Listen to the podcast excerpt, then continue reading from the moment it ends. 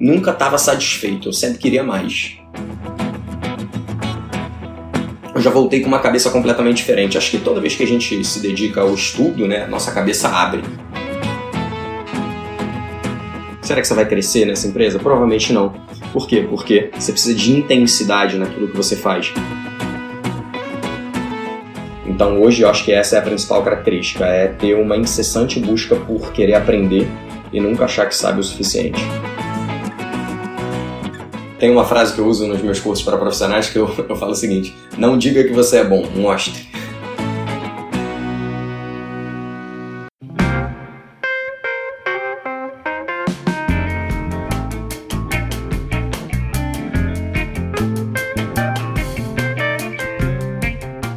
Muito bem, muito bem, começando mais um episódio aqui no podcast Movendo-se. Mais uma semaninha, mais um convidado, mais um bate-papo inspirador para a gente falar sobre carreira, para a gente falar sobre mundo do trabalho.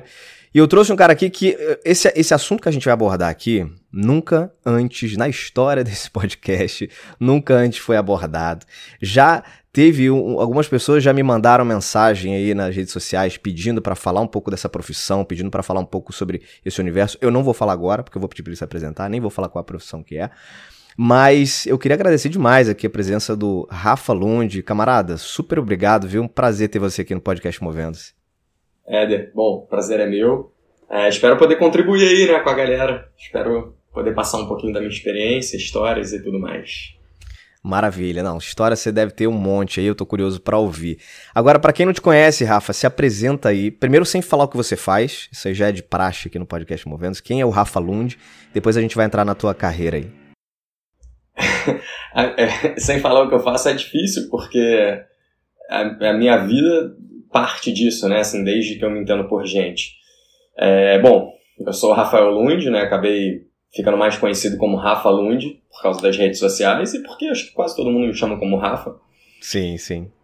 E durante a minha vida inteira, o que eu sempre gostei de fazer foi esporte. Eu sempre fiz muito esporte, sempre gostei da ideia de movimentar o meu corpo. É interessante que o nome do podcast é Movendo-se.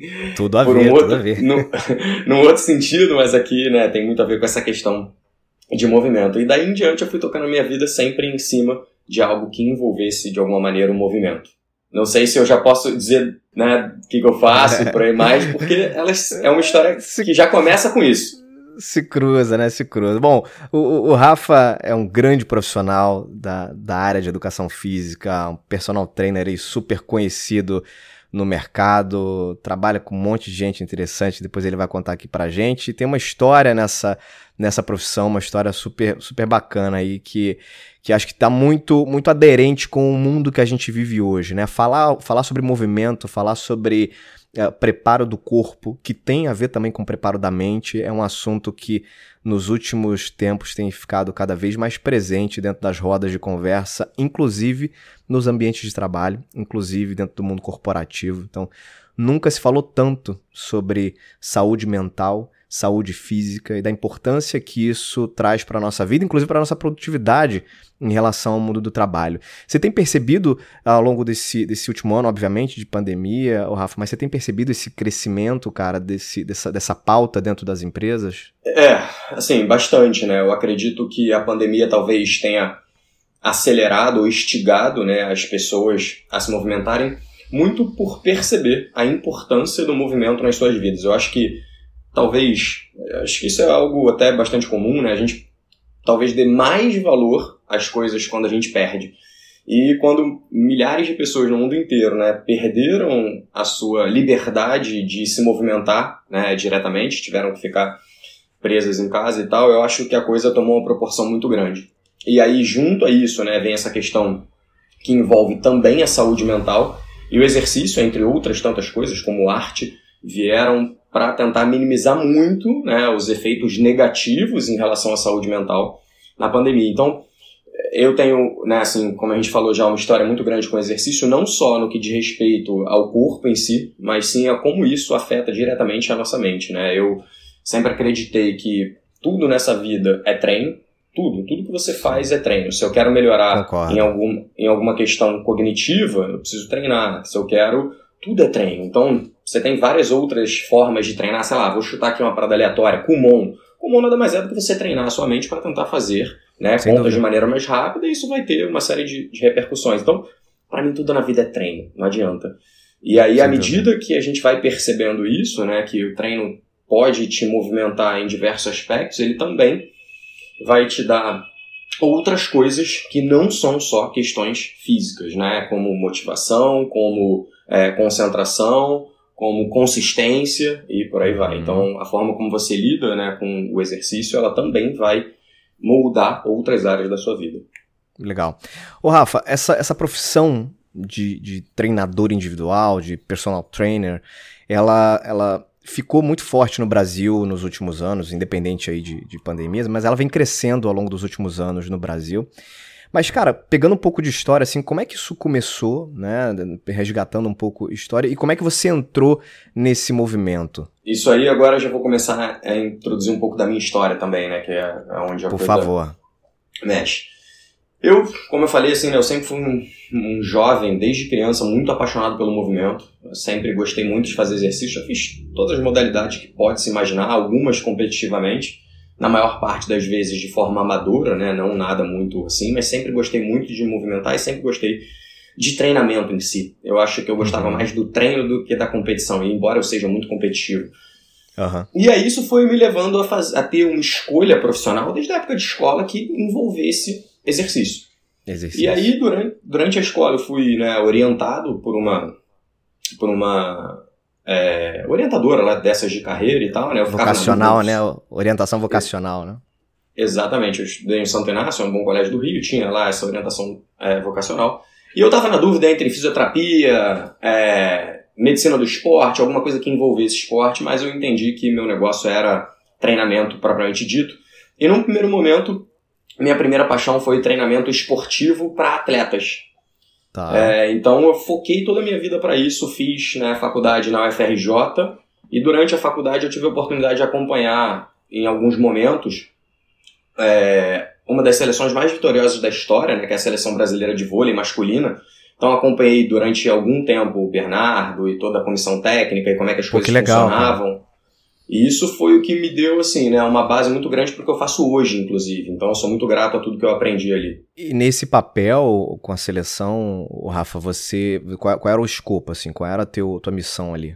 Ah, eu, eu, eu tava na faculdade ainda, era algo muito superficial. Eu acompanhava a preparação física, principalmente, mas obviamente aprendia com tudo que tava ali, né? Então. Então a missão era... era de aprendiz, principalmente, né? É, absorvendo tudo que podia ali. Exatamente, exatamente, né? Eu não tinha um papel assim ativo. Basicamente eu estava acompanhando, aprendendo e ajudando em tudo que fosse necessário. Legal, legal. Um período de tempo. E foi muito legal, assim, foi um grande aprendizado que eu levo para minha vida até hoje. Mas foi interessante que nessa mesma época, né, que eu estava ali vivenciando isso, é, eu não sei se, se todo mundo que nos acompanha sabe, mas seleções em especial elas se juntam para determinadas competições e depois nada mais acontece. Então, eu ficava uma parte do tempo, uma boa parte do ano, sem ter esse tipo de compromisso. Então eu tinha uma certa liberdade de fazer outras coisas, né? Não precisava ficar focado nisso. E aí, nessa de não precisar ficar focado nisso, eu comecei a fazer coisas relacionadas a atendimento personalizado. E aí ah. você me perguntou, né? Pô, isso começou a crescer quando no Brasil? Eu não sei te dizer exatamente quando né, o atendimento personalizado tá. começou a crescer. Quando eu me Mas... formei em, uhum. em 2002 já estava bem forte. Digo, hoje em dia está muito não. mais, né? Mas...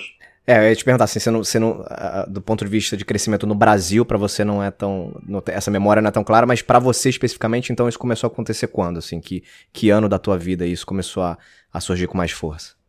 No final da faculdade, né, no finalzinho, no último ano de faculdade, já o meu primeiro ano de formado, eu me dividia um pouquinho ainda entre tentar acompanhar um pouco a seleção, mas já começava a dar algumas aulas de personal. E para mim tá. foi muito interessante que foi algo muito direto, assim, né? Enquanto eu não estava na seleção, eu trabalhava em academias como estagiário e tal, uma banha, e assim que eu tive a oportunidade, né, assim que eu me formei, já tinha pessoas querendo fazer aula comigo de personal. Então por isso que eu digo que eu não sei se eu tenho, se eu peguei essa transição, acho que essa transição foi um pouco antes de mim, talvez de 1990, mas já havia um grande mercado nesse sentido, um mercado ainda começando, não era um mercado forte, mas já havia um mercado bem interessante porque as pessoas já viam a necessidade, né, de um atendimento individual. Exercício é uhum. é individual, né? Ninguém. Uhum. O que funciona para você talvez não funcione para o outro, o que é bom para mim talvez não seja para você. Algumas Total. pessoas gostam de crossfit, outras gostam de pilates, outras gostam de yoga. Então, essa abordagem individual ela vem sendo cada vez mais forte. Mas aí nessa, nessa questão de tentar entender meu papel, né? Ainda um pouco na dúvida entre treinamento, mas é, para de esporte de alto nível e atendimento personalizado, eu fui caindo cada vez mais para esse lado. Eu fui gostando cada vez mais da ideia de me envolver com aquela pessoa, de entender o máximo dela, de entender por que, que não está dando certo, o que, que não deu certo, o que, que a gente pode fazer para melhorar. Legal. E alguns anos depois, ainda né, buscando isso, cara, por que, que essa pessoa não consegue atingir o resultado que ela espera? Tal? Fui para Portugal fazer um mestrado lá em uhum. Portugal. Uhum. E exatamente sobre composição corporal, sobre mudanças na composição corporal, né? Emagrecimento, hipertrofia e tal. E quando eu voltei, eu já voltei com uma cabeça completamente diferente. Acho que toda vez que a gente se dedica ao estudo, né, nossa cabeça abre. Sem dúvida, cara. E aí, nessa de né, vir com uma cabeça um pouco mais aberta sobre exercício, sobre movimento e sobre essa, esse meu ímpeto, assim, né, de acreditar que existe para qualquer pessoa, né? Assim como existe um chinelo velho para um pé sujo, também existe um exercício que você vai gostar, mesmo que você não faça, é possível que exista, desde que nós profissionais consigamos mostrar isso para vocês. E talvez essa seja a grande dificuldade. A gente como profissional, a gente acredita que ah, eu que sei, eu que vou dizer, isso aqui é o melhor. Uhum, e, uhum. e quando nem sempre é assim, né? O input do outro é muito importante. E isso foi uma coisa que mudou muito a minha cabeça, e de lá para cá eu, tem, eu comecei a orientar outros profissionais com essa mesma é, ideia, né? Legal. Hoje em dia eu tenho um curso, quer dizer, hoje em dia eu tenho um estúdio né, de treinamento, eu vou confundindo aqui minhas histórias. vamos chegar, vamos chegar lá, vamos chegar lá. Agora uma coisa legal, Rafa, que eu, que eu achei aí da tua, da tua fala e que para quem tá ouvindo a gente é, é algo super valioso e eu bato nessa tecla demais, assim, várias conversas que eu tenho aqui nesse podcast, que é a necessidade, cara, de continuar estudando, de continuar se aprimorando, de não se satisfazer com uma, com uma graduação, porque a graduação te dá uma base ali e acabou, né, cara? Acabou. Não existe hoje em dia nenhuma profissão que você consiga se sustentar com a tua faculdade, né? A gente precisa aprender o tempo inteiro, até porque a dinâmica de mundo vai evoluindo, então você precisa também se adequar a novas realidades. E isso vale para toda a profissão, inclusive para a sua, né? Então, legal que você, você deu esse exemplo de, de ter ido fazer um mestrado, de ter conseguido abrir tua cabeça para outros conhecimentos e de usar isso, inclusive, a, a teu favor na criação de, de eventualmente, até um, um método diferente de, de, de treino e de ensino de outros profissionais. Então, essa dica de conseguir uh, uh, focar em, em, aprimoramento né, da, da, do estudo, ela é fundamental. Ah, sem dúvida, assim, né? A gente tem que estar em constante aprendizado. Durante muito tempo, né, na minha profissão, o meu aprendizado era muito voltado para questões técnicas, então eu estava muito ligado, fui para o mestrado, só lia livros né, de treinamento, só queria saber de estudos científicos relacionados a treinamento e a tudo aquilo né, que, que insere nisso.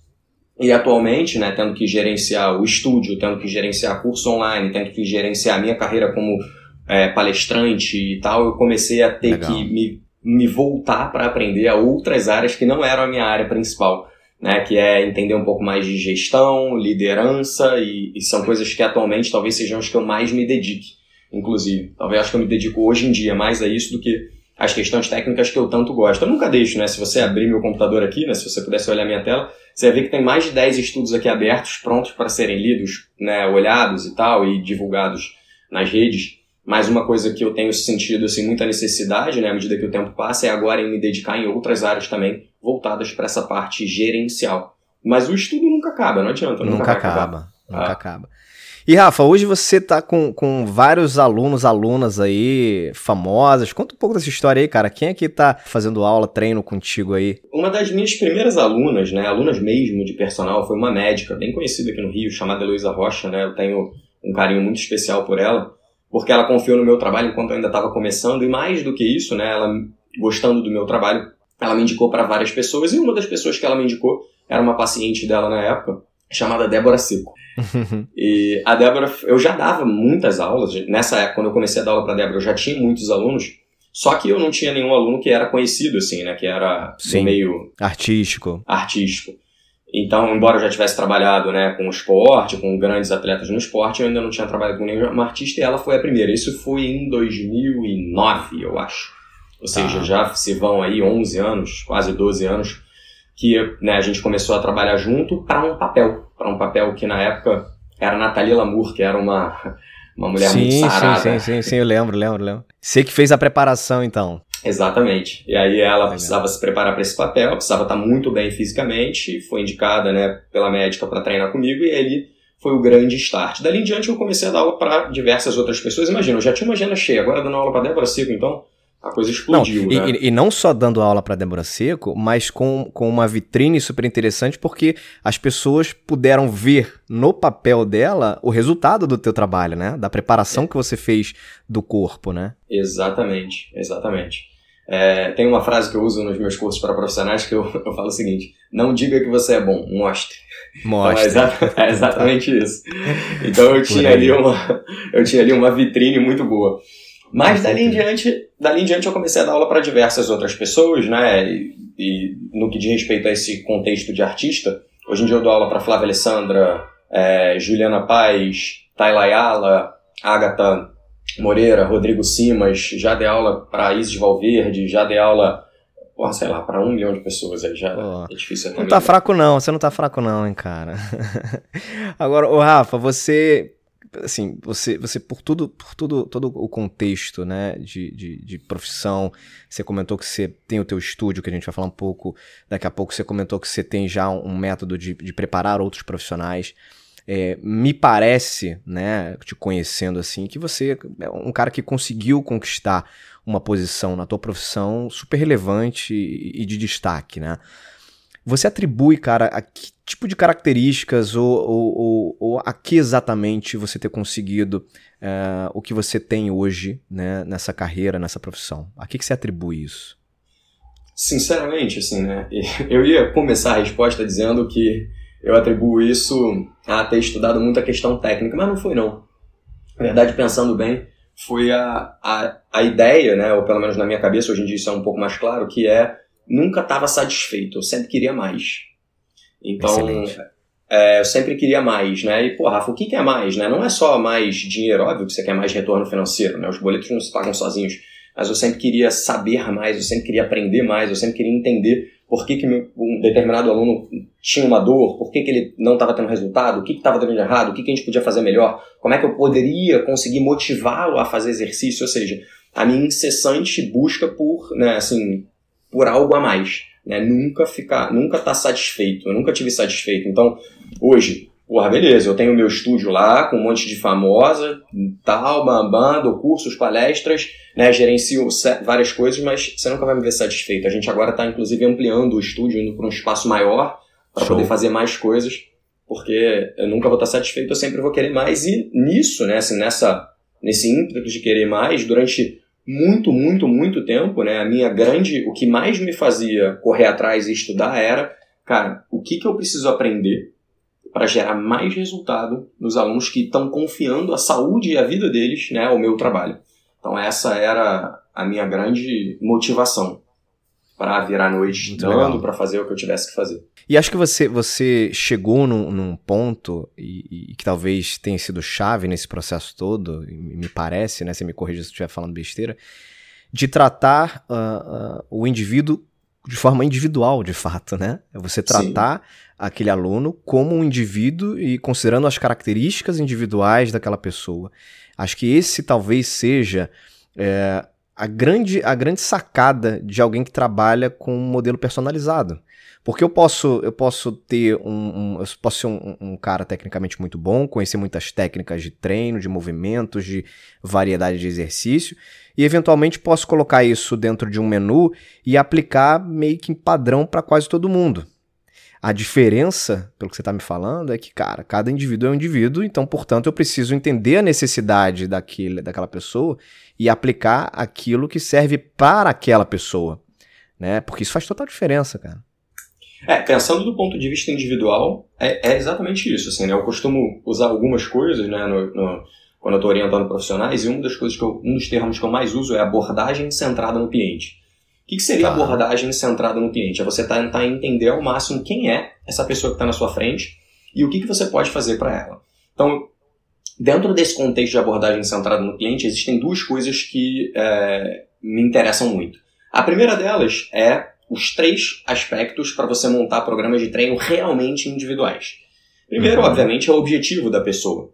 Só que olha que incrível, né? Eu dou aula para Débora Seco, Flávia Alessandro e Juliana Paz, tá? Três mulheres lindas, uhum. saradas e tudo bem, beleza? Mas o objetivo delas é igual. É estar tá com a bunda em pé, tá com a barriga seca e tá com baixo percentual de gordura, beleza? Certo, São três certo. mulheres. O objetivo delas é muito similar. Só que cada uma delas tem necessidades e preferências distintas, que são os, os outros dois tópicos. O que, que significa isso? O que, que são necessidades? Por exemplo, uma delas tem uma hérnia na cervical e por isso precisa de um cuidado muito maior na cervical. Outra delas tem uma disfunção no quadril e nesse caso entenda a disfunção como falta de mobilidade e fraqueza de um determinado músculo. Certo, certo. Outra delas de vez em quando sente uma dorzinha na coluna e assim por diante. Ou seja, elas têm necessidades individuais. Eu preciso olhar para esses detalhezinhos que são de cada uma delas. E o terceiro aspecto, mas não menos importante, são as preferências. E por que isso? Cara, se você for olhar o treino das três, você vai ver que é completamente diferente. E ele é completamente diferente, um por causa das necessidades, mas também pelas preferências. Vou ser bem aberto aqui, né? O treino da Juliana Paz, por exemplo, é um treino absurdamente variado. Se eu chegar lá todos os dias e pedir para ela fazer agachamento em três séries de 10, deadlift, leg press, ela não volta no dia seguinte. Vai encher o saco, né? Vai encher o saco. Agora, ao mesmo tempo, a Débora, ela gosta de ver né, o peso aumentando, ela gosta de ver que por hoje ela consegue carregar mais peso e tal. Então, para ela, um treino um pouco mais convencional de força é mais interessante. Ela não gosta dessas coisas muito variadas, estilo crossfit. Já a Juliana adora. E a Flávia sim, seria sim, um meio sim. termo. Ela gosta um pouquinho, né, assim, de lá, um pouquinho de cá, mas sem um exagero.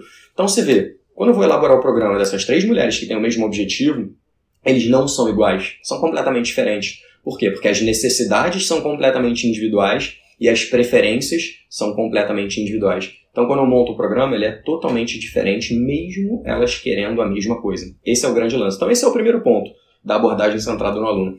O segundo ponto da abordagem centrada no aluno, que talvez seja uma virada de chave que eu é, atribuo à minha mãe, eu chamo de nível de consciência. Né? O que seria ah. nível de consciência? Se você ah. chegar para uma pessoa e falar para um fumante e falar para ele assim, cara, você precisa parar de fumar, fumar faz mal. Você acha que ele vai parar de fumar? Ele sabe que faz mal, não vai parar de fumar. Então, se você chegar para uma pessoa que precisa fazer exercício, beleza? Uma pessoa que precisa, ela tem diabetes, está com colesterol, está com sobrepeso, ela precisa fazer exercício. Se você falar para ela, cara, você tem que fazer exercício, vai fazer bem para você. Será que ela vai fazer? Não vai. Assim como ela não vai largar de fumar. Uhum, Por uhum. quê? Porque isso não leva a pessoa a se motivar, isso não leva ela a dar um próximo passo.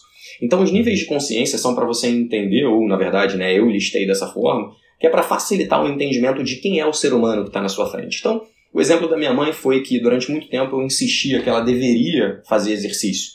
Ela sabia disso, né? Tipo, é óbvio que ela sabia. Estava cheia de dor, estava com sobrepeso, estava isso, estava aquilo. Então eu falava, cara, eu sei o que você precisa fazer. Né? Eu sou profissional, tenho mestrado tal, não sei o que, eu sou pica das galáxias, eu sei o que ela tem que fazer. Ela precisa fazer força e precisa melhorar o condicionamento cardiorrespiratório. Então eu botava ela num treino tradicional, entre aspas, tá. na academia, e fazendo cardio que acontecia, e uma vez, duas vezes, daqui a pouco eu não queria mais fazer, não gostava, não tinha paciência. Tentei personal, tentamos tudo, eu tentei acompanhar, por amigos meus, porque a gente, né, é, minha mãe é da zona sul do Rio, eu sou da Barra. Então era um pouco mais difícil, sim, né, pela sim. proximidade. E nada dava certo. Até que, um dia, né, assim, percebendo, percebendo e trocando ideia e tal, a gente entendeu que ela gostava muito de dança. E a dança oh. nada mais é do que um movimento, um exercício incrível.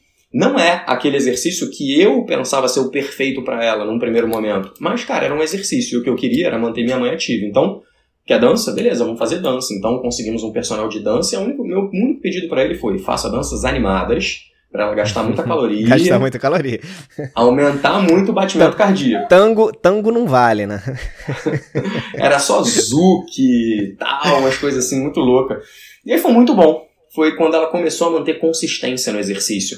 Por quê? Porque ela estava no primeiro estágio de consciência. O primeiro estágio de consciência é aquela pessoa que precisa dar o primeiro passo. E para dar esse primeiro sim. passo, a escolha ela tem que estar tá muito relacionada a algo que você goste. Então eu não sei quem vai nos ouvir, se são pessoas que fazem exercício, se são profissionais, mas fato é que se você hoje não faz exercício, cara, procura algo que você goste. Esse é meu primeiro toque. Tem alguma atividade que você goste? Seja ela qual for, começa com ela, dá o primeiro passo. Porque depois pode ser que você chegue no segundo passo, que foi, mais uma vez, continuando a história da minha mãe. Ela fazendo essas danças muito agitadas e com sobrepeso, o que, que aconteceu? Dor no joelho, dor na coluna, e é quem ela recorreu. né, o filho dela, que ela sabia que era extremamente competente. E aí, nesse momento, eu já tinha virado uma chave na minha cabeça que era, cara, não adianta eu tentar arrastar ela para uma academia. Sim, Mãe, sim. então você vai fazer o seguinte: você vai fazer em casa meia dúzia de coisas que eu vou te passar, beleza? Beleza, então você vai fazer uma prancha, um agachamento, isso, isso e aquilo. Tudo bem? Tudo bem. Ela começou a fazer, começou a melhorar, começou a evoluir na dança de novo, que era o que ela tanto gostava. Sim.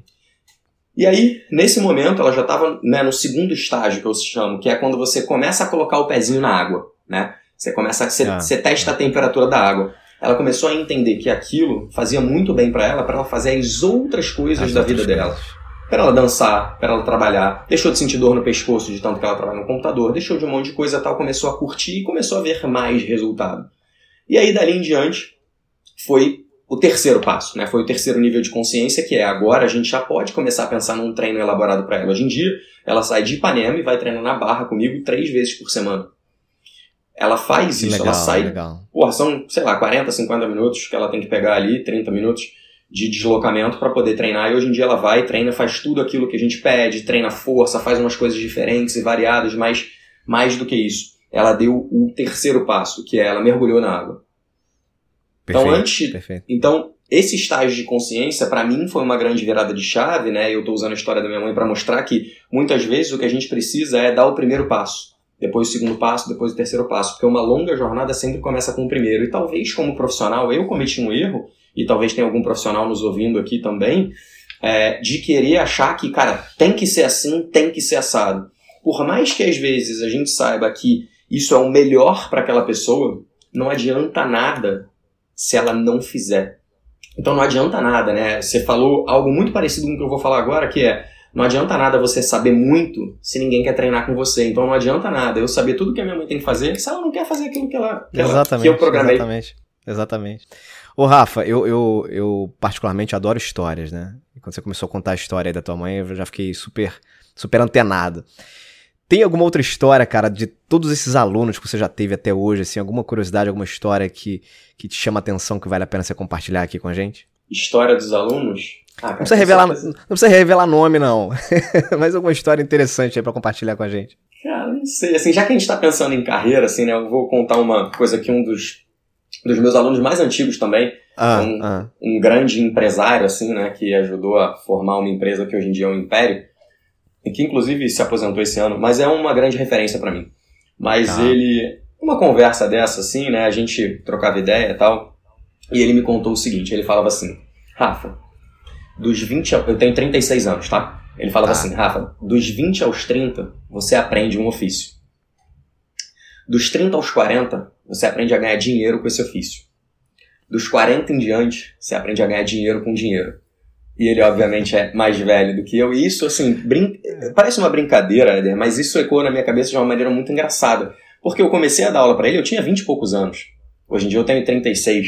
E as coisas estão acontecendo num processo muito similar a isso que ele acabou de falar. Durante muito tempo eu era muito focado na minha profissão. Caraca, eu preciso Sim, aprender, aprender, sim, aprender, aprender, aprender, aprender. Tava com uma agenda lotada de aluno tal, daqui a pouco eu mal conseguia respirar, não tinha nem tempo para dormir. Eu entendi que essa não deveria ser né, o meu caminho dali para frente. Eu precisava dar um novo passo. Foi daí que eu resolvi criar uma equipe, é, abrir um negócio e assim por diante, e começar a fazer outras coisas. Então eu comecei a aprender a ganhar dinheiro com aquele ofício que eu aprendi com aquele antes. ofício. E eu espero que daqui a alguns anos eu consiga só gerenciar tudo isso e aprender a ganhar dinheiro com dinheiro. Mas essa é uma coisa que ecoa muito pra mim, assim. É legal, né? Assim, acho que você, você deu um exemplo bacana que a gente aprende o tempo inteiro, inclusive com os nossos alunos, né? Independente da sua profissão, se você é um, um, um- um treinador físico ou um professor, né, de alguma coisa, cara, a gente aprende o tempo inteiro uns com os outros, isso, isso é muito legal. Ô, Rafa, voltando àquele, naquele papo inicial ali, cara, que a gente estava falando sobre saúde mental, né? A gente vive hoje é, uma era é, de cuidado muito grande com a saúde mental, por vários motivos, alguns motivos óbvios.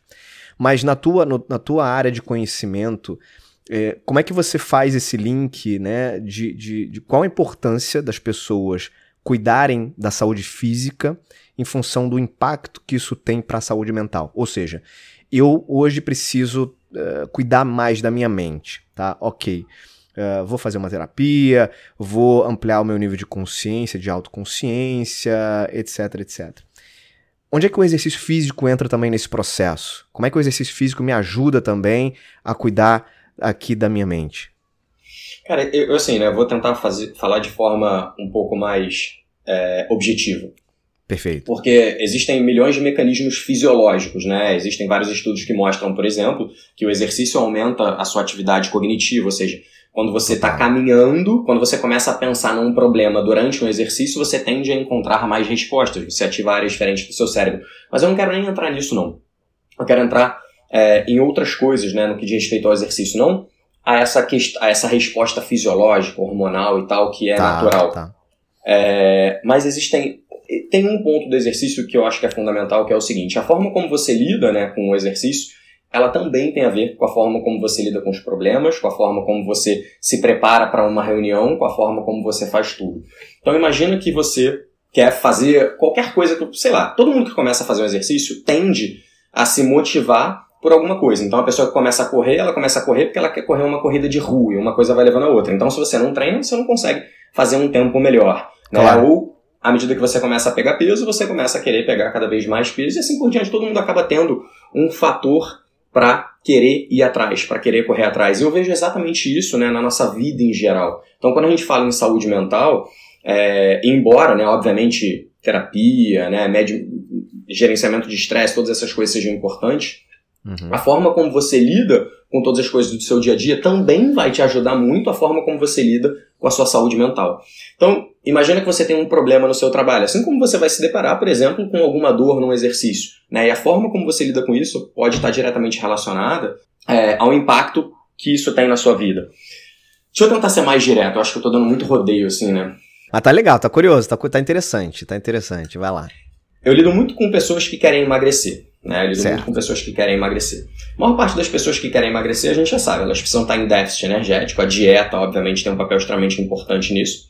Elas precisam fazer exercício, não só exercício para gastar calorias, como eu falei um pouco no início, mas também não vou me aprofundar muito nisso agora. Mas elas também precisam fazer exercício porque elas precisam melhorar uma componente neuromuscular, que em longo prazo vai ser importante para manter o processo em longo prazo. Só que, só que, quando você pensa só nesses dois fatores, você exclui outras duas gran... outros dois grandes problemas. Né? O primeiro, a gente hoje está muito ligado ao estresse, né? Todo mundo está com um nível de estresse muito alto. E o estresse, ele afeta a sua capacidade de fazer exercício e ele também afeta a sua fome e a vontade de comer alimentos é, mais gordurosos e tal, mais alimentos. Repara quando você está ansioso. Muita gente come mais quando está ansioso. Uhum, uhum. Repara quando você está tenso com alguma situação, né? Normalmente isso tem uma repercussão. O segundo ponto que também é fundamental, e você vai perceber que tudo isso se entremeia, é, por exemplo, o sono.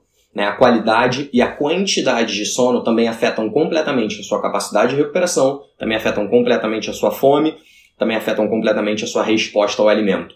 Então, a, a, a falta de sono, né, a falta de qualidade no sono, são um fator estressor que de alguma maneira vão interferir nessas duas coisas. Agora, olha que incrível, o exercício ele é, ele serve também para minimizar os efeitos de ansiedade, de depressão, né, e de diversos outros aspectos que vão afetar essas duas coisas. O exercício vai melhorar a sua qualidade de sono, o exercício vai reduzir o seu nível de estresse e ansiedade, o exercício, para muitas pessoas, vai fazer com que você queira se alimentar melhor. Então, esse quadrado, né, na verdade, esses quatro itens, eles estão presos de uma maneira que um interfere diretamente no outro.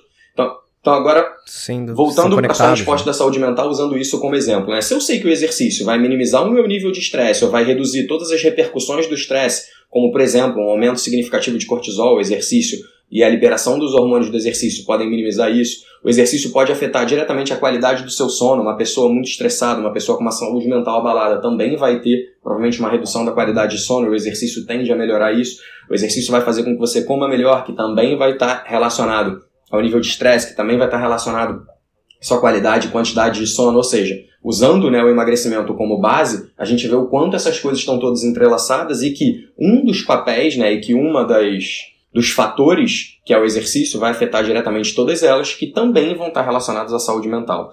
Então, eu vejo como um, eu vejo como Muito um problema legal. multifatorial, saúde mental, emagrecimento, todas essas coisas são problemas multifatoriais, e a maior parte dos, dos profissionais tenta uhum. puxar para sua área, né? No meu caso seria exercício, então eu vou dizer que o exercício é a melhor coisa, mas existem várias outras coisas que são fundamentais. E aí a minha brincadeira é que quando você tenta resolver um problema multifatorial atacando apenas um fator, a sua chance de sucesso é menor. Então, a minha ideia é vamos atacar Perfeito. todos os fatores que têm alguma influência. Então, no caso da saúde mental, sim, fazer terapia, fazer práticas de yoga que vão melhorar a sua respiração, sim, fazer que meditação, meditação, Exatamente. mindfulness. Então, eu gosto da ideia de pensar é, Muito bom. Um, um problema multifatorial Muito e você bom. atacar vários fatores. Que aula, Rafa. Você foi falando aí, cara, eu me lembrei de uma, de uma resenha que tem aqui no podcast também, que eu falei sobre, sobre a importância do exercício físico. Né? A resenha é, é uma modalidade aqui que tem no podcast que não é um bate-papo com nenhum convidado. É uma pílula de conteúdo um pouco mais curta que eu falo sobre algum tema específico e nessa é, ocasião eu falei sobre a importância do, do, da, do exercício físico é, pro cognitivo. E eu usei como, como referência um, uma cena daquela série A Casa de Papel, para quem já assistiu, muita gente já assistiu. E tem uma cena muito legal do professor, que é um dos protagonistas da série, que ele tá no meio de um problemaço lá que ele precisa resolver, precisa tomar uma decisão urgente. E aí, cara, ele começa a, a treinar saco de boxe. Começa a socar, começa a ficar suado, começa a ficar suado. E aí ele para pra ideia vir. E de fato, quando ele, quando ele faz ali uns minutos de exercício, é, o estado, o foco, a atenção mudam completamente. Ele consegue acessar algumas informações que até então ele não estava conseguindo acessar. Né? Então você, você começou a falar, eu me lembrei dessa cena, porque de fato mexe fisiologicamente com a gente de forma muito positiva, né? Cognitivamente, inclusive. Certamente, os estudos que avaliam isso, né? O que, que eles fazem? Eles colocam aquela touca de eletroencefalografia e veem que quando você está fazendo exercício, você ativa diversas outras áreas do seu cérebro. Então, para a resolução de problemas, isso é muito interessante. Tanto que eu comentei que muitas pessoas, quando têm um problema, saem para caminhar, vão fazer alguma atividade. Eu, durante muito tempo, ia surfar para resolver determinados problemas. Hoje eu faço né, os meus treinos aí loucos que envolvem algumas coisas de crossfit. E assim a gente fica com a cabeça bem mais aberta para resolver esses problemas. E um dos tópicos disso é porque você ativa determinadas áreas do córtex que não estavam sendo ativadas antes, por exemplo. Então isso facilita uma utilização geral ali. Fora, fora a parte que você falou do, do da concentração, né, e da mudança de estímulo e tal. É, da concentração, foco, né, verdade. Você comentou no, no início aí que você uh, hoje também prepara outros profissionais da área, né? E você criou um método, você criou um curso para isso, né, cara? Conta um pouco como é que funciona isso, para de repente quem tá ouvindo a gente quiser também é, saber mais a respeito, se algum profissional da área tá, tá nos ouvindo aqui, como é que funciona esse, esse teu método? Esse é, esse é um tema interessante, né? Porque muita gente me pergunta por que que eu resolvi é, vou falar gastar, mas não é exatamente esse o termo, né? Mas por que, que eu resolvi investir o meu tempo na formação de outros profissionais, ao invés de investir o meu tempo, por exemplo, em fazer produtos para o público final, visto que eu tenho uma série de artistas né, que eu dou aula e isso, obviamente, sim, iria sim. ser muito interessante nesse contexto. A questão é a seguinte: eu, eu acredito muito no papel do exercício, acho que já deu para perceber. Só que eu acredito também que o exercício, para ele ter todos os benefícios que ele é capaz de gerar, ele precisa ser feito com qualidade e com bom senso. Ele precisa ser feito de maneira que a gente consiga olhar o ser humano que está na nossa frente. Então, isso que eu falei de abordagem centrada no aluno, de níveis de consciência, é algo que eu vejo pouco na educação física. E aí, o que, que eu pensei, cara? Eu, especialmente como personal, né, na época como personal, hoje em dia o mercado já está muito mais aberto para a gente fazer isso, inclusive a gente está começando a fazer. Mas independente disso, como personal, o que eu olhava era, cara, eu consigo atender, sei lá, 20 pessoas, 25 pessoas, sozinho. Mas se eu começar a formar profissionais Sim. com uma mentalidade diferente, provavelmente a gente vai atingir muito mais pessoas. Se eu atendo 25 e eu ensino para 10 pessoas, no total a gente está atendendo aí 250 pessoas. E se essas 10 pessoas passarem mais à frente, então esse foi o meu pensamento inicial. Cara, eu quero levar esse pensamento de exercício diferente ou de uma visão diferente sobre o exercício colocando o aluno no centro da prescrição para o máximo de pessoas. E isso me motivou né, a criar o meu estúdio para formar profissionais e logo depois usar as redes para mostrar isso para o máximo de profissionais possível no Brasil inteiro. Então, hoje em dia, a gente já tem mais de mil alunos aí formados, um curso que eu chamo de Método Lund, que embora ele leve o meu nome, Maneiro. ele nada mais é do que isso que a gente está falando aqui. É tentar olhar para o ser humano e tentar entender o que, que existe de ciência para levar para esse sujeito. Vou te dar um exemplo bem claro, né? Eu atendo um monte de gente, por exemplo, que não sim, gosta de fazer sim. exercício, beleza? Não gosta, não gosta do ambiente de academia, tá? E aí essa pessoa não gosta de ambiente de academia, mas a gente sabe, a gente olhou, avaliou ela e viu que ela tem uma quantidade de massa magra pequena, ou seja, essa pessoa precisa melhorar a massa magra, precisa aumentar a massa magra dela. A primeira coisa que vem na cabeça nossa do profissional é, cara, musculação. Musculação é o é, puxar, puxar ferro. ferro. É o meio mais direto para você conseguir melhorar a massa magra. Mas lembra que eu falei em objetivo, necessidade e preferência? E aí, essa pessoa relata que odeia o ambiente fechado de academia. Ela não quer estar num ambiente fechado. Então, o que, que a gente, como profissional, tem que fazer? Tem que encontrar uma saída, beleza? Qual seria a saída? E aí, como a gente encontra essa saída? Através da ciência. Durante muito tempo a gente acreditou que para você ganhar massa magra você precisava pegar peso. Hoje em dia a gente sabe que se você chegar próximo do seu limite, você não precisa pegar tanto peso. Você pode fazer mais repetições. Então o que, que a gente faz com esse aluno hoje em dia? Eu pego esse mesmo cara, coloco ele num ambiente externo e ao invés de mandar ele fazer uma remada na máquina, eu coloco ele para fazer uma remada no TRX. Ao invés de mandar ele fazer, sei lá, uma uma coisa doida, eu coloco ele para fazer um exercício na bola. Ao invés de pedir para ele agachar, eu peço uhum. para ele lançar uma bola, agachar e lançar uma bola longe. Uhum. Ou seja, eu começo a inserir coisas em que esse cara não vai sentir que está fazendo o exercício que eu quero. Para quem olha de fora, pode pensar assim: ah, Rafa, isso é treinamento funcional. Não deixa de ser, né? não deixa de ser. É uma fórmula, uhum. de, é uma forma de treinamento. Mas na minha cabeça como profissional, o que eu estou fazendo com esse aluno é eu estou treinando o que ele precisa, que é treinar força para que ele desenvolva a massa magra. Então, essa mentalidade é o que eu quero levar, é que se você conseguir encontrar, né, e a ciência vai te dar todos os benefícios para isso, né? Pô, a gente tem muita pesquisa científica hoje em dia sendo publicada para que você possa entender qual é a melhor abordagem que você vai usar para aquele aluno, levando em consideração objetivo, necessidade e preferência. Então, meu curso ele surgiu para isso, para tentar mudar um pouco a cabeça do profissional, para olhar para o ser humano em primeiro lugar ao invés de querer fazer sim, um ano feito sol. Muito legal, cara. As pessoas, se quiserem conhecer um pouco, uh, aprofundar ou eventualmente até se inscrever, como é que é o processo? Como é que te acham? É, eu, na minha página é rafalund.com.br, mas você pode entrar direto na página do curso, que é métodolund.com.br. Lund é assim que escreve, né? L-U-N-D. L-U-N-D. E aí, com certeza vai achar muita coisa.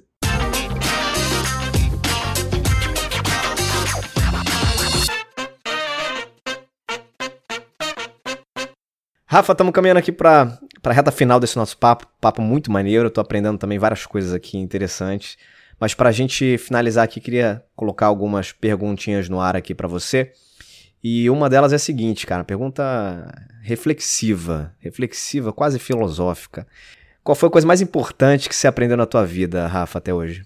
Qual foi a coisa mais importante que eu aprendi na minha vida? Reflexiva, reflexiva. É...